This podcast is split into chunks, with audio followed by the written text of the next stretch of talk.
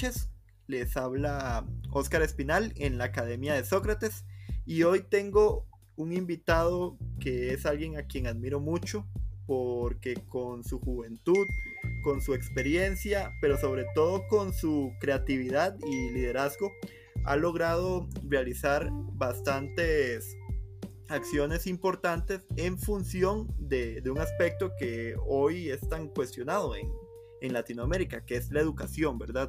El liderazgo social creo que desde las escuelas, los colegios, ha tenido bastantes fallas, al menos en, la parte latinoamericana, y hoy podemos tener por dicha una excepción que, que ojalá Dios mediante a futuro pueda ser más bien la regla, que es mi compañero y mi amigo Fabricio Madrigal. Fabricio, un gusto.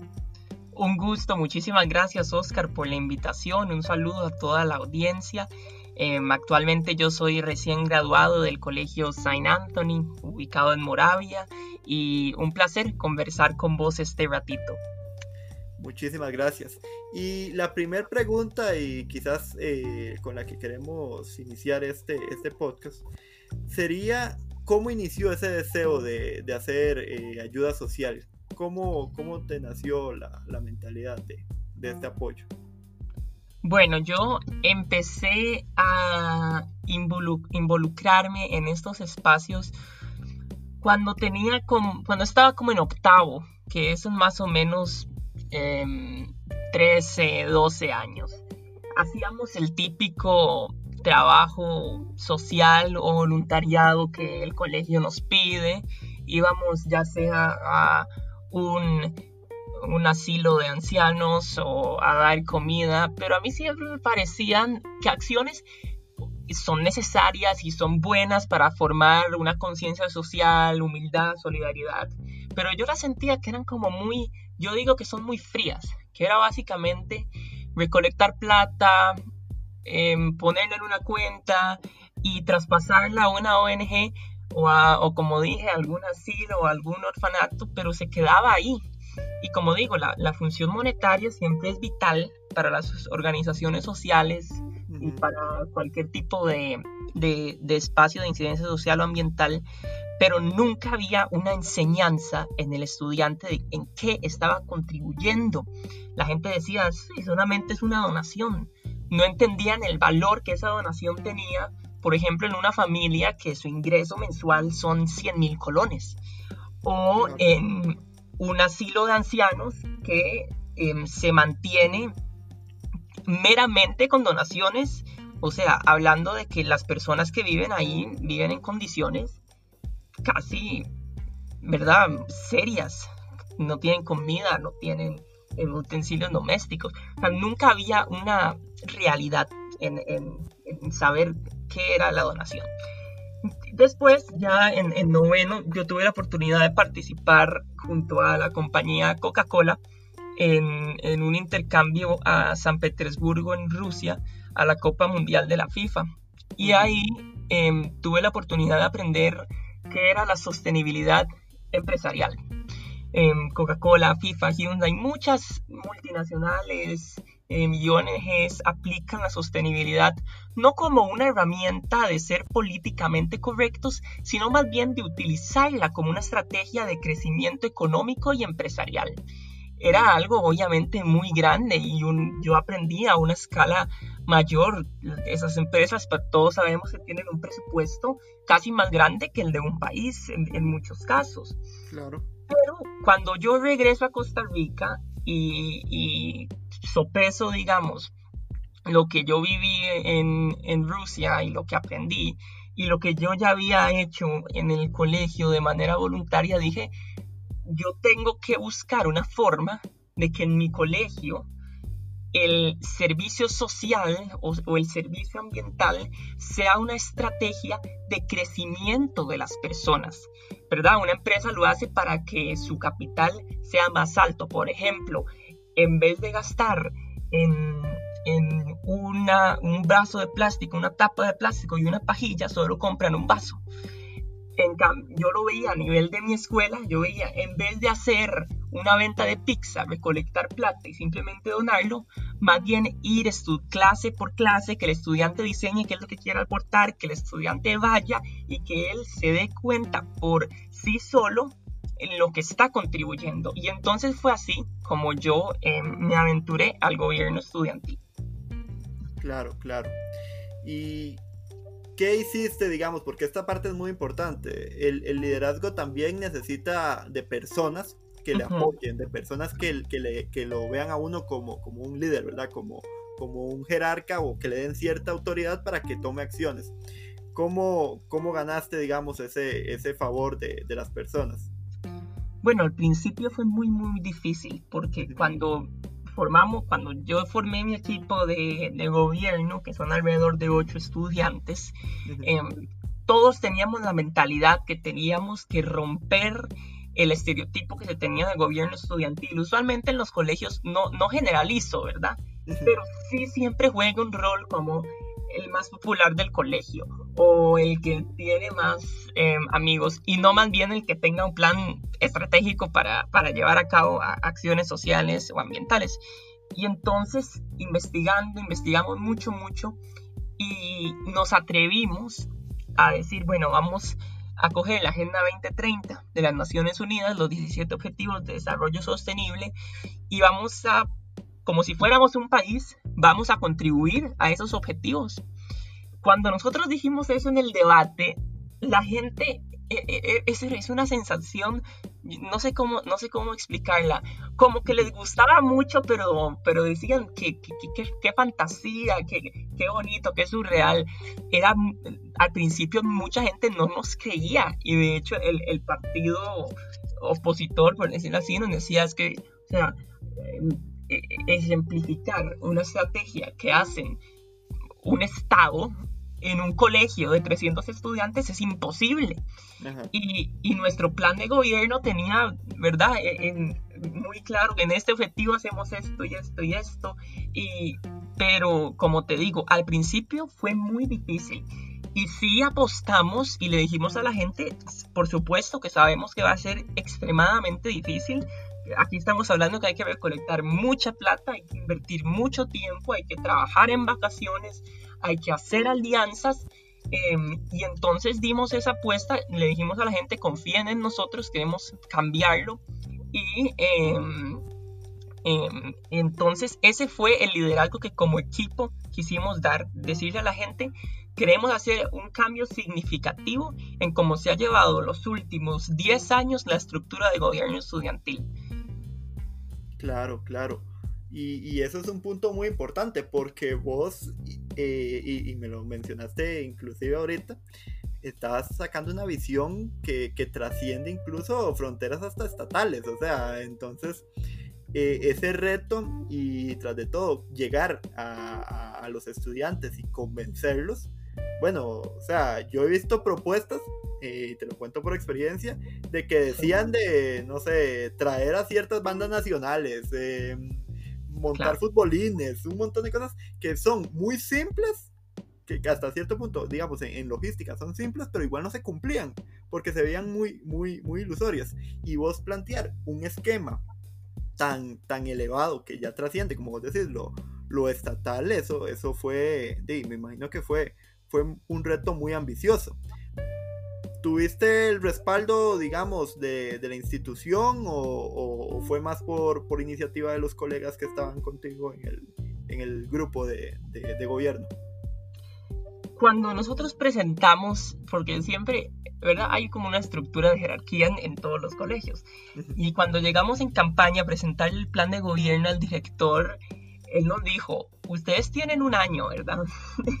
y, y, y, y, también nos dijo, o sea, este plan está muy bueno, pero miran que, que ni siquiera es un año, o sea, tienen tres meses de vacaciones, cuatro meses contando las de julio, tienen vacaciones en Semana Santa, tienen vacaciones en, en, septiembre de un, break que dan ahí de, de, otoño, por decirlo así. Y em, el tiempo yo no sé si les va a alcanzar para, para coger el, o alcanzar el presupuesto que usted necesita y hacer todas las alianzas que se pueden hacer. Pero, o sea, la institución sí nos dio muchísimo, muchísimo, muchísimo apoyo, pero sobre todo en las partes de, de, de traerlo a tierra. A ver, a veces a, los jóvenes los, nos dicen que somos muy surrealistas o que queremos todo muy rápido, pero a mí me sirvió muchísimo como ser humano tener la oportunidad de trabajar con un director porque la consolidar lo que es experiencia y juventud, lo que es em, creatividad y em, formación, todo eso unido, cuando se compacta sale algo increíble, porque justamente lo, lo que hace es poner dos, dos mentes a trabajar que no es que sean diferentes, sino que tienen una estrategia para cumplir la misma meta de otra manera. Y uno, sorpresivamente a mí me pasó, siempre se encontraban puntos en común en donde podíamos desarrollarnos perfecto. Entonces, eso fue una de las cosas que a mí más me gustó. Aprendí a trabajar con a veces personas que me decían, no que me decían que no, sino que me decían hagámoslo de esta forma y con el equipo planteábamos otra manera y ya llegábamos a un consenso y desarrollábamos. Eso también para la gente que escucha y si es joven o si está en el cole, es súper importante que, que ustedes vayan más allá de la relación de profesor-estudiante o de estudiante-director, porque cuando uno pone a trabajar dos mentes diferentes, sale algo increíble. Claro, claro, no, y eso es algo que yo, yo te destaco mucho. Ahora, vamos a, ser también eh, realistas. El liderazgo de una persona también depende de, su equipo. Y yo quisiera saber quiénes eran tal vez esas mentes brillantes que estaban con vos a la hora de, de comandar esto, porque esto tiene un papel donde está el, eh, el, jerarca, por decirlo así, el presidente, pero también tiene un equipo que cumple labores, ¿verdad? O sea, ¿cómo fue ah, ese, esquema? Bueno, fue, fue, muy, fue muy bonito. Mm, yo soy una persona obsesionada con lo que es el liderazgo positivo, que es em, cuando a, mí no me gusta eh, mandar o, o decir qué hacer, sino más bien crear un proyecto bonito, pero que vaya con las habilidades de muchas personas. Yo creo que, un, digamos, para llegar a la Agenda 2030, la única manera es si uno utiliza todos los actores sociales que hay en un país, que hay en la tierra, y nosotros hicimos eso en el colegio. Le decíamos em, a la gente creativa, por ejemplo, los artistas, vamos, hacemos propaganda, cuadros, diseños, em, y entonces ya teníamos a todos los artistas trabajando juntos. ¿Por qué? Porque yo, yo no sé pintar, yo no sé hacer eso. ¿A quién busco? A estas personas. Y estas personas nos ayudaban con el manejo de redes sociales, yo soy muy malo como creando contenidos gráficos y así. Entonces también teníamos un equipo que se dedicaba a hacer los videos, a editarlos, a ponerles la música. Con todo lo que era las actividades, buscábamos a gente que fuera muy activa, que fuera em, muy extrovertida para unirnos. Em, con lo de las plazas públicas, buscamos a los deportistas para que hiciéramos actividades entre generaciones bonitas. Esa fue la estrategia que nosotros, y también digamos más, a ver, más, más como el equipo de gobierno, eran una persona representando cada generación, desde sexto grado hasta un décimo y cada persona eh, tenía como misión compactar a las personas que estuvieran de acuerdo con nuestro proyecto en sus generaciones y unirlas al proyecto colegial, pero siempre buscando que no, que no sea una, es que no es una jerarquía, sino más bien que no sea una estructura meramente rígida de usted hace esto, usted hace esto, sino más bien que sea qué me puede aportar usted a mí. Esa fue la estructura que, tuvimos y justamente lo que se hace es que no es solamente, ya no es un liderazgo individual, sino más bien es un liderazgo colectivo, un equipo que obviamente siempre va a tener personas manejando, pero las estrategias son muchísimas más porque no es solamente una mente trabajando, sino que son muchas.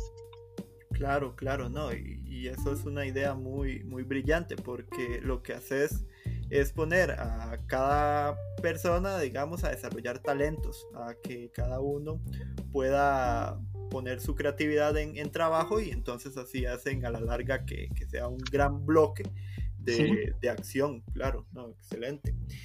Ahora, esta pregunta tiene que ver con la institución. ¿Vos considerás de que en este país hay una brecha, digamos, entre, entre las instituciones que tienen esa facilidad, por ejemplo, de crear esos alcances, o se puede lograr inclusive en, en instituciones, llámese privadas o públicas?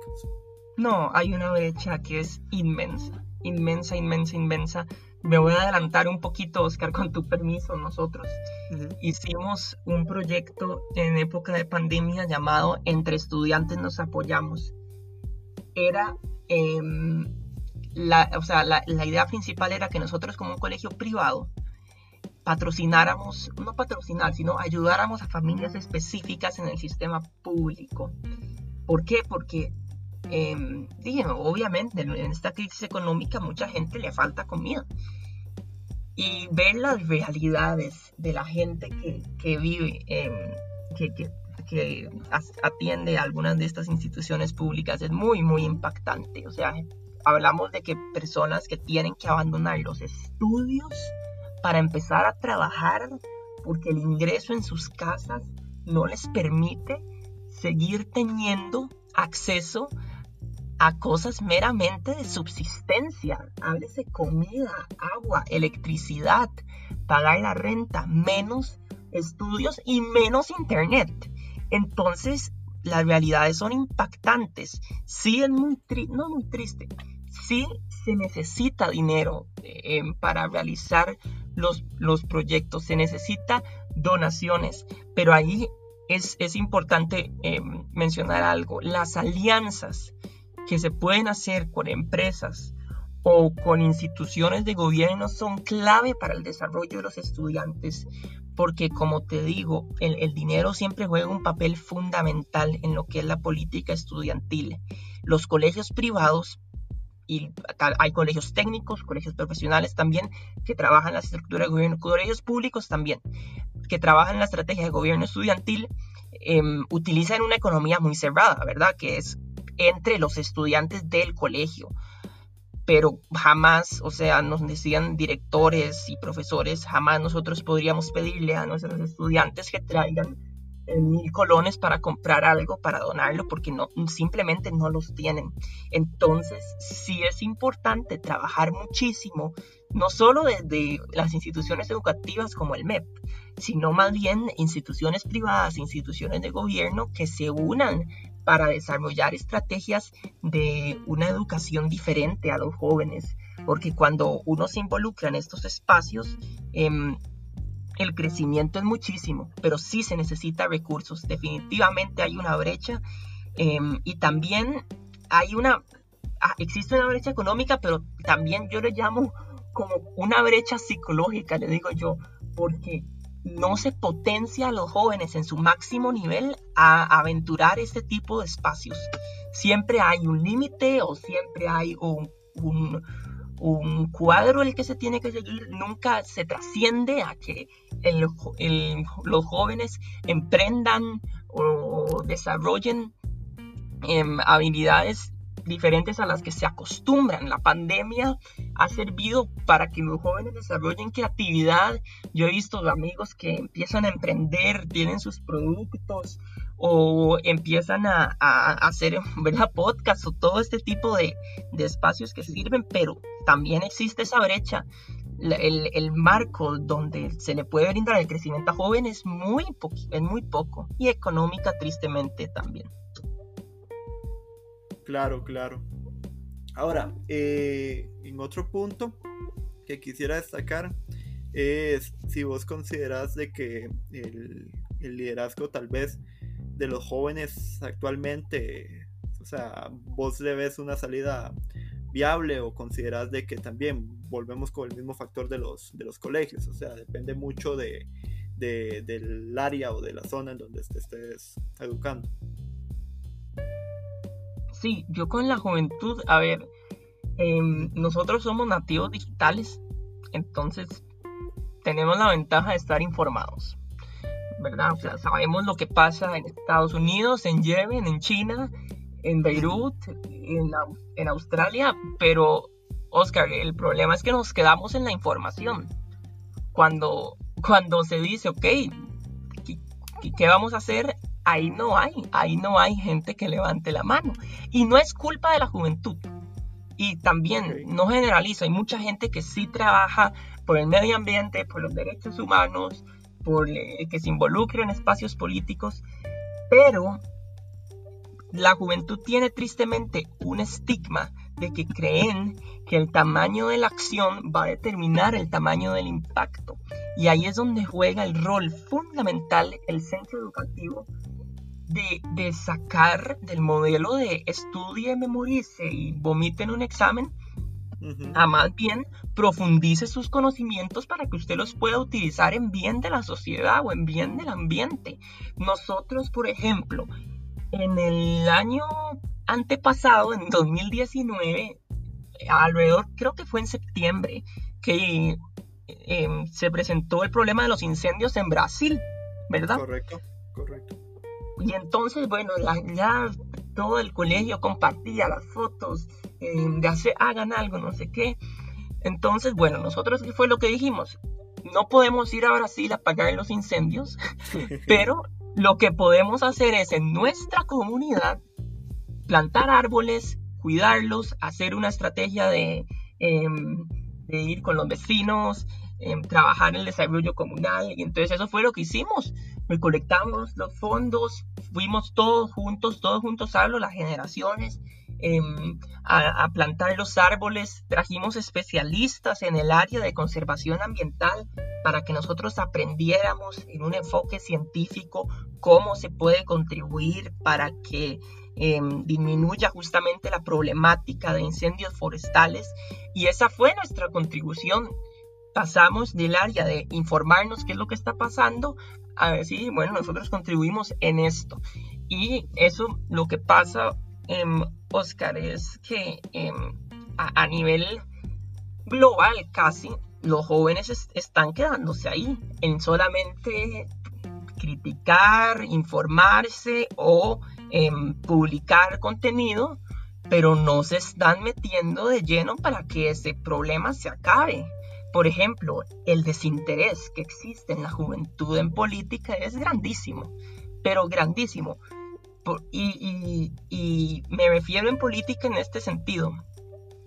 Ya, ya, en ese sentido, digamos, ya no es...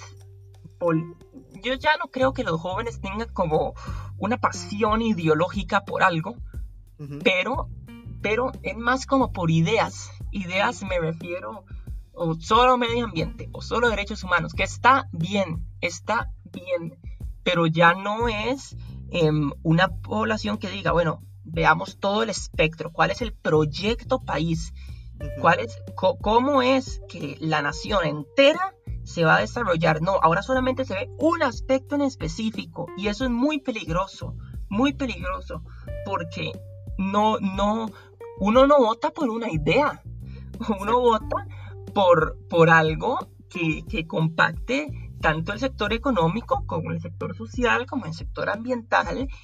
Y em, cuando uno solamente se va por las ideas o por un, o por un proyecto, e, es, es peligrosísimo para un Estado. Y eso es porque justamente se acostumbra a que uno solo lee o, o se informa.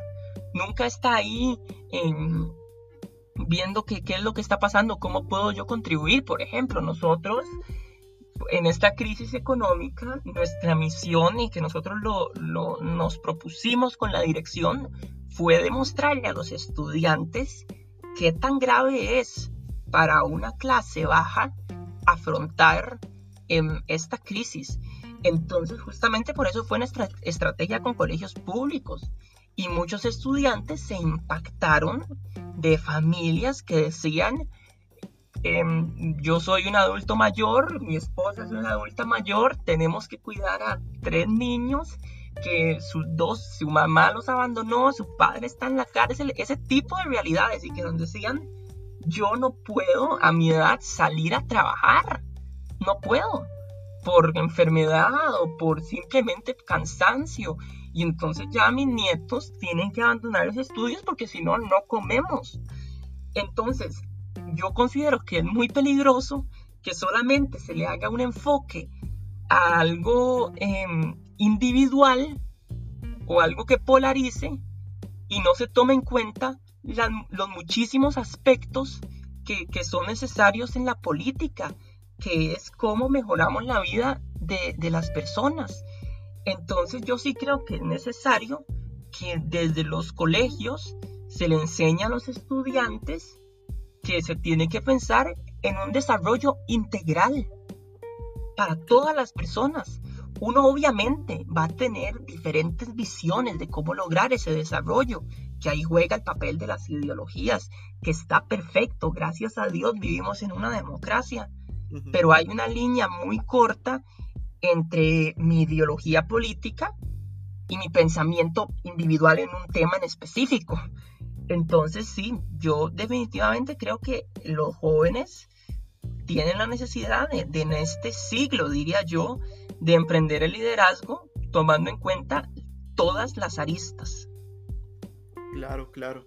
Y eso me llama mucho la atención porque es, curioso que en un momento en donde tenemos tanta tecnología, ¿verdad? Tanta facilidad para aprender de, diferentes modelos políticos, ideologías, sistemas, hasta factores históricos. Si uno quisiera como, como, como tener tanta, tanta visibilidad, sea tan distante, ¿verdad? O sea, el, papel de, del emprendimiento o del liderazgo, digamos, en, en, estas cuestiones, es lo que yo te mencionaba. O sea, yo, por ejemplo, también vengo de un colegio relativamente semi-privado o privado, que en teoría yo te puedo decir, digamos, del, María Inmaculada de, Moravia, eh, es un colegio que tiene eh, las capacidades, la preparación académica y demás, pero cuando hablamos de lo que, de lo que es eh, crear una especie de gobierno estudiantil para que cumpla funciones serias y, que promueva este liderazgo, es nulo. O sea, es nulo a tal nivel de que hubo un año, y te lo cuento como experiencia,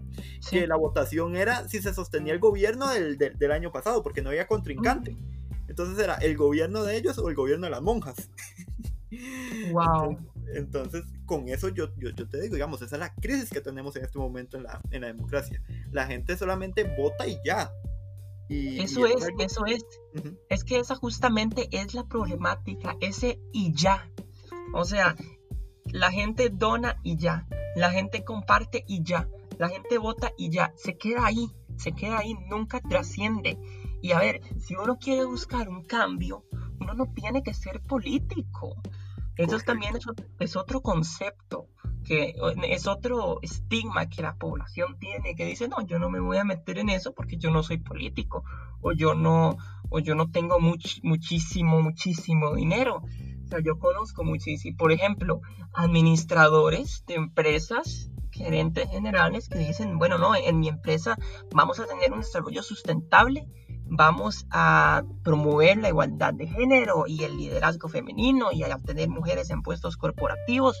Vamos a hacer alianzas para que sirvamos para desarrollar em, emprendimientos, para que ayudemos a nuestros colaboradores que, que no ganan mucho dinero, muchísimas. Es más, empresas que incluso desarrollan en su misma sociedad una fundación o sea, destinar fondos de sus ingresos a acciones sociales. Y también existen artistas que utilizan su talento, ya sea musical, literario o, corporal, para hacer conciencia acerca de muchísimos temas. Nosotros trabajamos en el gobierno em, una, una estrategia de igualdad de género con bailarinas, pintores, Em, actores y, eso también contribuye. Y entonces, em, esa es otra problemática, ¿verdad? Que, la gente cree que solamente existe un grupo de personas que pueden cambiar las cosas y que el rol de todos los demás es criticar. O, solamente ver qué pasa. No, o sea, en, toda, en todo ciudadano, de por lo menos de este país, existe la capacidad de hacer un cambio, desde nuestra manera de consumir, desde hasta cómo manejamos una empresa o de nuestras acciones diarias o del el desarrollo que tengamos en nuestro colegio, universidad eh, o trabajo. O sea, todo ser humano puede contribuir a hacer un cambio, pero no creen, como lo dije anteriormente, que ese cambio genere un impacto porque es pequeño porque no es simbólico. Y voy a poner un ejemplo negativo. ¿Cuánta gente cree, cree, digamos, dice, no, es que, esto es solo una botella o esto es solo una pajilla, ¿qué, ¿qué, daño le va a hacer? Bueno, esa frase, esta es solo una pajilla, esta es solo una botella, se ha repetido más de 23 trillones de veces porque existen más de 23 trillones de microplástico en una isla en el Mediterráneo que es más grande que Francia. Entonces, em, eh, yo justamente creo en eso, que se tiene que hacer un liderazgo colectivo en donde se diga, vean, las acciones individuales que tengan una trascendencia colectiva van a generar un impacto grandísimo, pero eso cuesta mucho. Y si se empieza desde el colegio o desde la escuela, que ya la gente tenga esa mentalidad de que yo puedo hacer las cosas sin ser un gobierno, ya se va cambiando poco a poco las formas. Claro, claro. Eso es un punto muy, muy importante, digamos, pensar en cómo hacer que el liderazgo de, las personas eh, trascienda, que no se queden con la idea de que eh, solamente están haciendo un, un aporte mínimo y que tal vez no hace la diferencia. O sea, hemos visto a lo largo de la historia, o sea, tanto en positivo como en negativo en los últimos años, en, política principalmente, como el hecho de ir o no ir a votar puede influir bastante en, en, las decisiones de un país, de un estado. O sea, y, y, ese punto que vos mencionás, que creo que es algo muy interesante, la función del político. O sea, eh, en nuestra sociedad tenemos que entender que el político es un servidor público, es un servidor de la sociedad. Entonces, no es una figura que tiene autoridad sobre las personas, es una figura que viene a ayudar a que las personas puedan tener su, hasta cierto punto, autoridad o emprendimiento o desarrollo. O sea, y, y es ahí quizás la parte más, más dura de, de, lo que está pasando ahora y que lo vemos en, en los colegios, digamos. Son pocos los casos donde se ve que los jóvenes eh, no solamente están llevando cívica y estudios sociales, no, están también viendo cómo eh, desarrollar eh, acciones por, por el país, o sea, que no sean solamente... Por ejemplo, a, mí, me, yo iba a desarrollar este año un proyecto, pero no se pudo hacer por la pandemia, que era justamente, Oscar, em, invitar a gente de diferentes partidos políticos, movimientos ideológicos, a que expusieran, a que expusieran a los jóvenes que le dijeran, esto es la socialdemocracia, y que hicieran una presentación adoctrinante en el sentido que... Em, em, no, ¿por qué? Porque e igual que viniera un liberal, que viniera un socialista, un comunista, un social cristiano, ¿por qué? Porque yo sí creo en la importancia de las ideologías políticas, sí creo en la importancia de, de, de tener un pensamiento, en, torno a cómo podría funcionar la sociedad que, que, yo deseo y que creo que le puede servir a, a, los demás.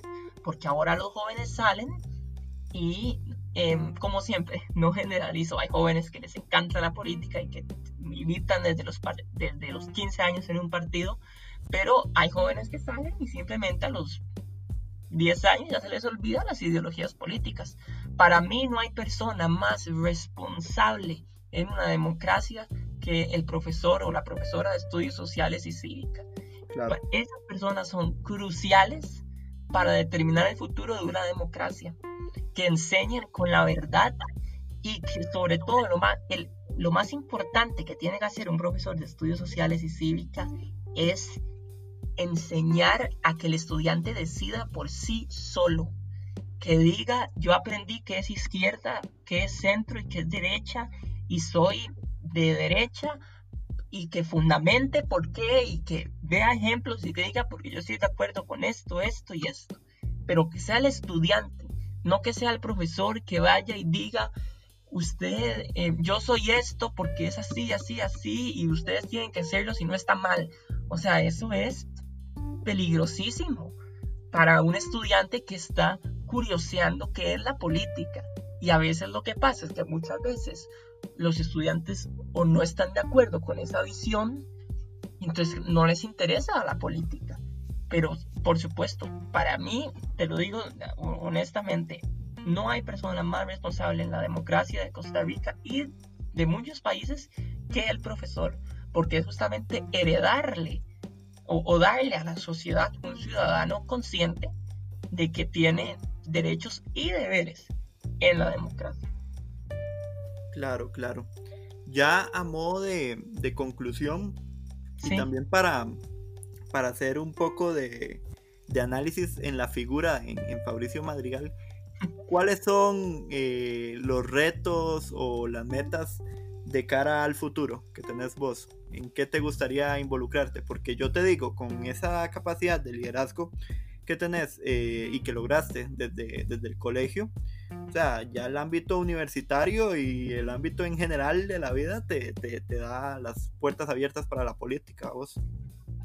Sí, bueno, yo, a ver, mi objetivo por este año, por ejemplo, para este 2021, es lograr compactar una unión colegial, una unión colegial libre, ¿verdad? O sea, que, que, que, cada colegio voluntariamente diga, yo me quiero meter en hacer un gobierno estudiantil distinto.